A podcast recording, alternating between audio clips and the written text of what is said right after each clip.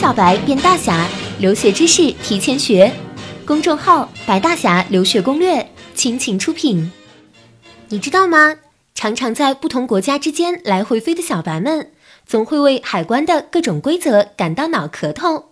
这些规则有些十分严格，有的则让人忍俊不禁，有的在不经意间给我们的出行带来各种麻烦。很多小白们都表示，对过海关能带什么并没有概念。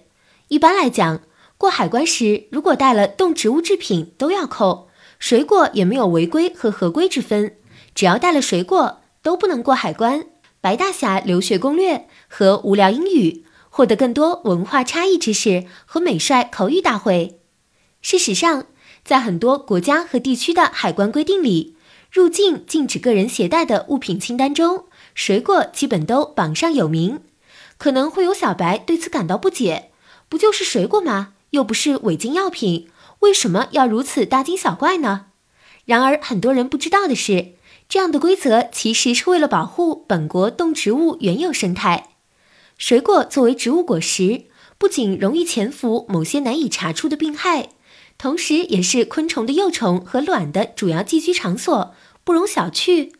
而我国的海关工作人员就曾多次在国外入境的水果中截获了检疫性的昆虫和病害，因为我国对进口水果实行检疫准入的制度，只有列入我国准入水果名单的品种才能进口到我国，私自携带容易产生疏漏。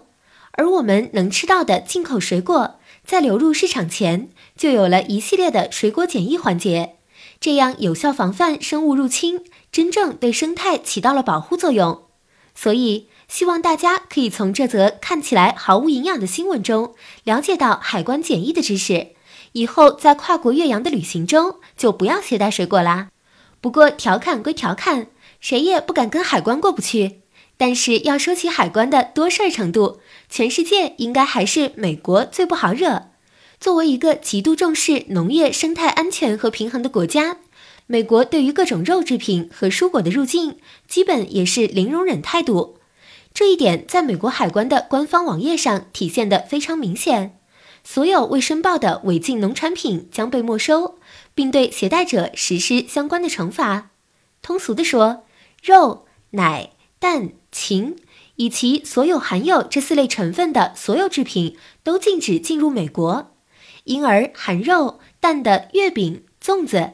以及不少华人喜爱的腊肉、熏肠、烤鸭等肉制品都是不得携带入境的，尤其是动物的内脏，不论生熟，更是不允许带进美国。而对于奶制品的规定，除了牛奶以外，还包括速溶奶茶、奶制甜品、奶酪制品等。想学习更多出国留学、文化差异、海外衣食住行、旅行工作资讯，白大侠留学攻略。把我们还未收录的有趣留学出国知识吐槽给我们吧。以上就是关于出国过海关的知识，希望小白们出国前提前学习。